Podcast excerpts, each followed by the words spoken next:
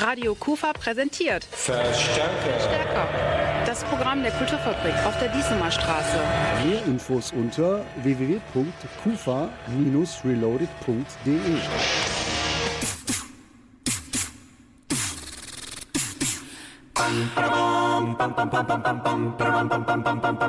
Die KUFA feiert ihr 40-jähriges. Vier Jahrzehnte Kultur für Krefeld. Feiert einfach mit vom 19. bis zum 24. September. Start der Kufa-Festwoche am Dienstag, 19. September. Auf der Bühne dann die Erfolgsformation aus den 70er Jahren des vergangenen Jahrhunderts, nämlich Smokey. Einen Tag später, das ist dann Mittwoch, 20. September, gibt es die Vollkontakt Comedy Show XXL. Am Donnerstag, 21. September, dann ein weiteres Highlight unserer Kufa-Festwoche. Auf der Bühne Blind Guardian. Wer bisher noch kein Ticket hat, der hat Pech gehabt. Das Konzert ist ausverkauft. Anders wie am 22.09. Da steht die Singer-Songwriterin Leslie Clio zum ersten Mal auf der Kufa-Bühne. Dafür gibt es noch Tickets.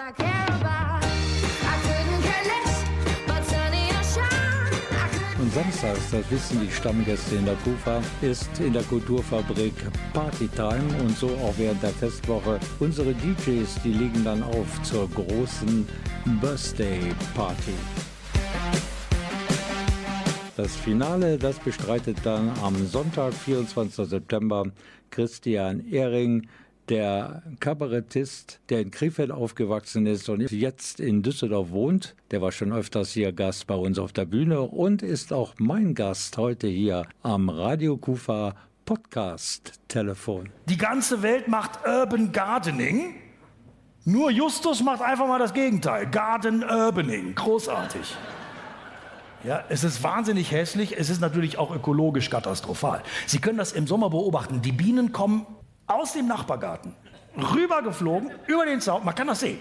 Ja, kommen über den Zaun geflogen. Die Bienen gucken, man sieht das, ja, schütteln den Kopf, drehen sofort wieder ab. Willkommen bei der neuesten Ausgabe des Radio Kufa Podcast. Ich schätze, Sie haben ihn vorhin erkannt. Das war natürlich Christian Ehring. In Krefeld aufgewachsen, hier seine Karriere als Kabarettist gestartet. Gehört er heute zu den erfolgreichsten Kabarettisten und Satiriker in unserer Republik und ist Gast auf allen Kleinkunst- und Kabarettbühnen und natürlich auch im TV. Hallo. Er ist in Krefeld aufgewachsen, hat hier am Rekaler Hochgymnasium sein Abitur gemacht und hat deshalb gerade in seiner wilden Zeit bestimmt auch eine Beziehung zur Kufa aufgebaut, die damals ja noch mehr oder weniger in ihren Anfängen waren, und zwar auf dem Diesemo Büro. Kann Christian Ehring sich noch an seinen ersten Besuch in der Kufa erinnern? Ja, das war bei einer Party ähm, und ich war wirklich schwer beeindruckt. Also für mich ist die Kufa äh, als Gast hauptsächlich mit dem Dienst am Beruf verbunden. Das war so meine Schulzeit. An meine wilde Zeit kann ich mich nicht erinnern, weil sie nicht existent war oder sehr kurz.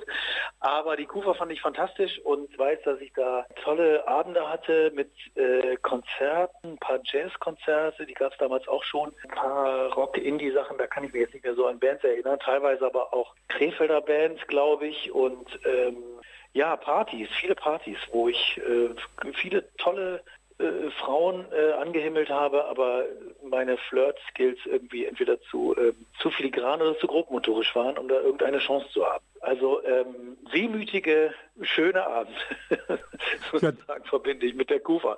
Ähm, aufgetreten bin ich da erst viel später. Das ist wohl wahr. Das aktuelle Programm, das trägt den Titel Stand jetzt. Und Christian Ehring, darunter kann man gerade jetzt in diesen wilden politischen Zeiten eine Menge packen. Ja, ich äh, habe das Programm auch ein bisschen als äh, Work in Progress angelegt. Äh, ich vertrete da die These, dass eigentlich gar nichts mehr planbar ist und äh, dass auch das Programm sowie in der Wirtschaft, das beim äh, agilen Arbeiten inzwischen en vogue ist, einfach ausprobieren und wieder ähm, aktualisieren und wieder ausprobieren und wieder aktualisieren und so wird es peu à peu immer besser. Ich äh, habe festgestellt, dass es sehr unerquicklich ist, lange im Voraus zu planen und Programme zu schreiben, die dann noch zwei oder drei Jahre halten, weil sich die Grundstimmung in der Gesellschaft auch entsprechend lange hält. Das ist, das ist nicht mehr der Fall. Und, äh, es geht auch um diese Illusion, die man vielleicht äh, zumindest hier in Deutschland hatte, dass äh, diese ganzen Gefährdungen, Inflation, Wirtschaftskrise, Klimakatastrophe und natürlich auch Krieg, äh, dass das alles nicht so in den unmittelbaren Nahbereich gelangen würde, sondern dass das nach wie vor Themen bleiben, äh, über die man in den Medien erfährt. Es ist nicht der Fall, wie wir jetzt feststellen. Das hört sich eigentlich ganz genauso an, wie ich mir das vorgestellt habe. Wir können uns also am 24. September hier bei uns in der KUFA auf einen Christian Ehring freuen. Da wird garantiert viel gelacht werden können, aber es gibt bei Christian Ehring auch diese subtilen Momente, wo den Besucherinnen und Besuchern förmlich das Lachen im Halse stecken bleibt. Das will ich hoffen, sonst wäre es ja langweilig. Also ich finde äh, einfach nur Haltung äh, finde ich äh, unglaublich langweilig, finde ich auch nicht äh, abendfüllend. Nur Witz bringt mich aber auch im Zweifelsfall nicht zwei Stunden lang weiter. Ähm, eine Mischung aus beiden finde ich am besten und auch eine Form von Komik, bei der man die Haltung nicht vielleicht auf dem Silbertablett serviert bekommt, sondern ein wenig rätselt. Ähm, meint er das jetzt wirklich so? Meint er das nicht so? Ist das eine Figur? Ist das keine Figur? Ist das erlebte Rede? Ist das äh, Ironie im Sinne von äh, irgendeiner Form von uneigentlichem Sprechen? Also das finde ich eigentlich am interessantesten, äh, auch wenn man ein wenig herausgefordert ist als Zuschauerin oder Zuschauer. Schauen wir ein wenig in die Vergangenheit. Da gab es 2016 einen Song, der hat für politische Verwicklungen gesorgt. Das war so ein Programmteil in der Extra 3 Satire-Show, die von Christian Ehring ja getragen wird und moderiert wird. Schauen wir ein wenig zurück ins Jahr 2016 ganz genau. Da gab es einen Programmteil im ähm, TV-Satire-Magazin Extra 3. Der sorgte nicht nur für ein Rauschen im Blätterwald, sondern anschließend sogar für eine diplomatische Verstimmung zwischen Ankara und Berlin. Selbst der deutsche Botschafter wurde in der Türkei einbestellt und und die damalige deutsche Regierung, die wurde zu einer Stellungnahme aufgefordert. Grund dafür war, dass der türkische Präsident Recep Tayyip Erdogan sich äh, in seiner Ehre gekränkt fühlte durch einen Song, der eben Teil dieser Extra 3 Ausgabe war. Sei schön charmant, denn er hat dich in der Hand, Erdogan. Die Zeit ist reif für sein großosmanisches Reich. Erdogan, Erdogan, Erdogan. So, Christian Ehring, Hand auf das. Ist die Erinnerung an diese ja, sehr turbulenten Tage eher positiver oder eher negativer Natur? Ich erinnere mich bisweilen daran, aber es ist ja wirklich sieben Jahre her. Das ist 2016, dass es so lange schon her ist. Ja, genau. Deshalb äh, ist es jetzt nichts, wo ich äh, noch äh, unmittelbar befriedigend rausziehe oder auch äh, was mich jetzt äh, wahnsinnig umtreibt. Es gab ja dann daraus Folgen sozusagen diesen äh, Böhmermann-Skandal, der ja noch weitaus größere Wellen geschlagen hat und ja, sowas passiert hin und wieder. Ich mag es jetzt nicht so, wenn man sowas plant, was meistens auch nicht gelingt. So ein Skandal entwickelt sich manchmal. In dem Fall hat uns das als Sendung sehr genützt, muss ich sagen, und äh, nicht geschadet. Und äh, das war das war eine gute Sache. Es ist nur so gesehen vielleicht sogar ein bisschen peinlich für mich, dass es so lange her ist und dass seitdem nicht mehr so viel in der Hinsicht gelungen ist, wenn man es denn so sehen will. Aber ich sehe Extra 3 ohnehin eher als den wackeren Satiredampfer, der da einfach vor sich hin tuckert und äh, immer weitermacht. Auf hoffentlich gleichbleibend hohem Niveau. Auf jeden Fall macht es immer wieder Spaß, sich Extra 3 anzuschauen, auch wenn Extra 3 nicht gerade zur Primetime auf dem Programmzettel des ARD-Programms steht. Das muss ich kurz korrigieren, das ist der NDR, aber Radio Bremen ist natürlich direkt nebenan und Radio Bremen äh, hat natürlich auch sehr, sehr viele tolle Dinge produziert, ja. Ist ja auch sozusagen die Geburtsstätte von Böhmermann und äh, Loriot hat da damals seine Sachen gemacht. Also Apropos Loriot, das erinnert mich daran, dass ich äh, in der Vorbereitung dieses Interviews gelesen habe, dass Christian Ehring, unser Gast am Telefon, Loriot-Sketche und auch die damaligen Erfolgs-LPs von Otto von A bis Z rezitieren konnte. Als Abiturient und vielleicht sogar noch ein paar Jahre früher. dann muss ich es irgendwann mal behauptet haben. Ja, äh, ich, ich habe schon zumindest einzelne Sketche auswendig gelernt, aber das war bei uns auch damals so üblich. Also auf dem Schulhof konnten das alle. Also wir stellen fest, Otto und Loriot, das sind die Idole des Abiturienten, vielleicht fing es auch schon ein paar Jahre vor dem Abitur an, des Christian Ehring. Und was hat der erfolgreiche Kabarettist heute für Vorbilder? Ja, ich habe ja inzwischen die 50 überschritten. Insofern äh, habe ich das Gefühl, ich bin ein bisschen aus dem Alter raus, wo man jetzt Vorbilder hat. Aber ähm, es gibt natürlich immer wieder künstlerische oder sagen wir im engeren Sinne auch satirische Leistungen, die mich vor Ehrfurcht erblassen lassen und wo ich wirklich alle, alle Hüte ziehe.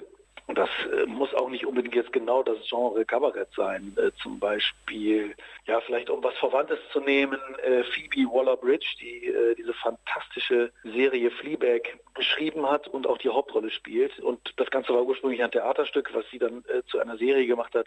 Das alles nötigt mir unglaublich großen Respekt ab und ich, ähm, ich finde das so fantastisch, wie sie das gemacht hat, was diese Frau kann. Und obwohl sie so viel jünger ist, äh, so unglaublich schlau und hochbegabt und lustig. Also es ist nicht so, dass ich sage, oh, ich weiß, wie es geht und ähm, äh, ich, ich, ich äh, habe jetzt irgendwie äh, keine Vorbilder mehr, sondern es gibt sehr vieles, was mich sehr tief und nachhaltig beeindruckt. Und wir wissen alle, was wir an Christian Ehring haben, wenn er auf der Bühne steht und so einen ganzen Abend trägt, wie am 24. September zum Finale der Kufa Festwoche zum 40-jährigen Bestehen. Wir freuen uns auf jeden Fall und das Ganze heißt Stand jetzt. Vielen Dank, Christian Ehring, und wir freuen uns auf den 24. September.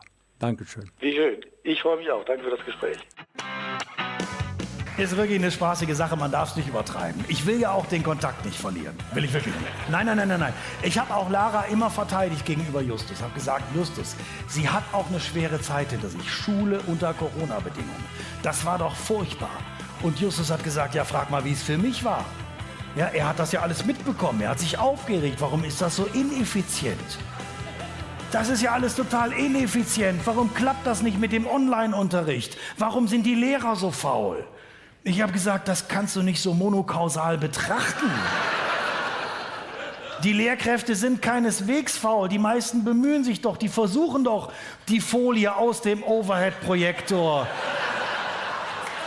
in das Faxgerät hineinzubekommen. Aber es ist ja alles nicht so einfach. Und ja, Justus hat sich aufgeregt und ich muss sagen, ich wurde immer trauriger und dachte, meine Güte, was macht diese Jugend da mit? Und es ist ja ohnehin die Generation, der wir die ganzen Probleme überlassen, die wir nicht lösen konnten oder nicht lösen wollten oder für die wir zu faul waren. Vor allem natürlich Klimakatastrophe. Ja, da sagen wir hier, die Kipppunkte sind bald schon erreicht, aber toi, toi, toi, ihr macht das schon. Und man merkt es ja. Ne? Man merkt es jetzt schon, Flutkatastrophen und Dürre. Und man merkt es auch an Phänomenen wie dem Artensterben. Da sagen ja auch Fachleute, das ist für sich genommen sogar noch gravierender als die Tatsache, dass es wärmer wird. Denn Arten, die weg sind, kommen ja nicht mehr wieder. Und selbst Justus, der kein großer Umweltschützer ist, sagt manchmal Sätze wie Mensch, wenn man früher mit dem Auto im Sommer in den Süden gefahren ist, da war doch anschließend immer die ganze Windschutzscheibe voll mit toten Insekten und heute nichts mehr. Schlimm. Und das stimmt. Ja, man hört den Satz ganz oft und er ist ja auch wahr. Aber ich finde, er erzählt auch so viel darüber, wie wir Natur wahrnehmen. Also wir gucken, wie viel wir davon platt fahren. Und wenn es zu wenig war, ist es nicht gut. Also wenn wir mit dem SUV durch den Wald kacheln, und anschließend hängen da tausend tote Insekten an der Windschutzscheibe und am besten noch drei Kröten im Reifen und eine tote Hirschkuh vorne am Kühlergrill. Dann sagen wir Donnerwette, kannst du mal sehen. Hier ist die Umwelt noch intakt. Das ist schon seltsam. Wir merken alle, dass sich was ändert. Man will natürlich nicht verzichten. Klar, Verzicht, das klingt auch immer so unsexy. Niemand will verzichten. Dabei frage ich mich wirklich oft, ist es denn ein Verlust an Lebensqualität? Um jeden Preis? Ich glaube nicht. Natürlich, im Winter die Bude nicht halten zu können, das ist hart. Das ist natürlich ein Verlust an Lebensqualität. Aber andere Sachen haben wir nicht auch in der Corona-Zeit gemerkt. Man kann auf manches gut und gerne verzichten. Überflüssige Präsenzmeetings, überflüssige Geschäftsreisen, vielleicht sogar generell reisen? Macht das wirklich Spaß, sich jetzt wieder irgendwo zu drängeln mit anderen Touristen in Städten oder irgendwelchen Urlaubsorten, äh, die komplett aus allen Nähten platzen, weil da so viele Leute sind? Das kann doch nicht die Zukunft sein. Und ob jetzt Individualtourismus automatisch so viel besser ist, das weiß ich auch nicht. Also Reisen nach dem Motto, ja, ich will nach Tibet, Ne, ich will da abseits der touristischen Pfade so ein bisschen Land und Leute kennenlernen, da in Tibet. Nur ich mit dem Rucksack, so ein bisschen ins Gespräch kommen auch, stelle ich mir vor, da in Tibet. Ne, so den Alltag miterleben, mich vielleicht mal einladen lassen, so in der Art. Ist vielleicht auch ein bisschen übergriffig, oder? Das klingt immer so nett, aber warum gehen wir davon aus, dass die das überhaupt wollen? In Tibet. Stellen Sie mal vor, Sie sitzen zu Hause und es klingelt. Und da steht jemand vor der Tür und sagt, schönen guten Tag, ich bin Tourist aus Tibet. Ich würde gerne mal wissen, wie Sie so leben, deshalb mache ich hier Urlaub. Da werden Sie überrascht, oder? Da würden Sie sagen, aha, äh, Uschi, äh, hier ist jemand aus Tibet, äh, der will wissen, wie wir so leben. Ja, ja, okay, ja, ja, gut, ja, äh, ja. Ja, kommen Sie rein. Wir gucken gerade Bares für Rares. Äh, äh.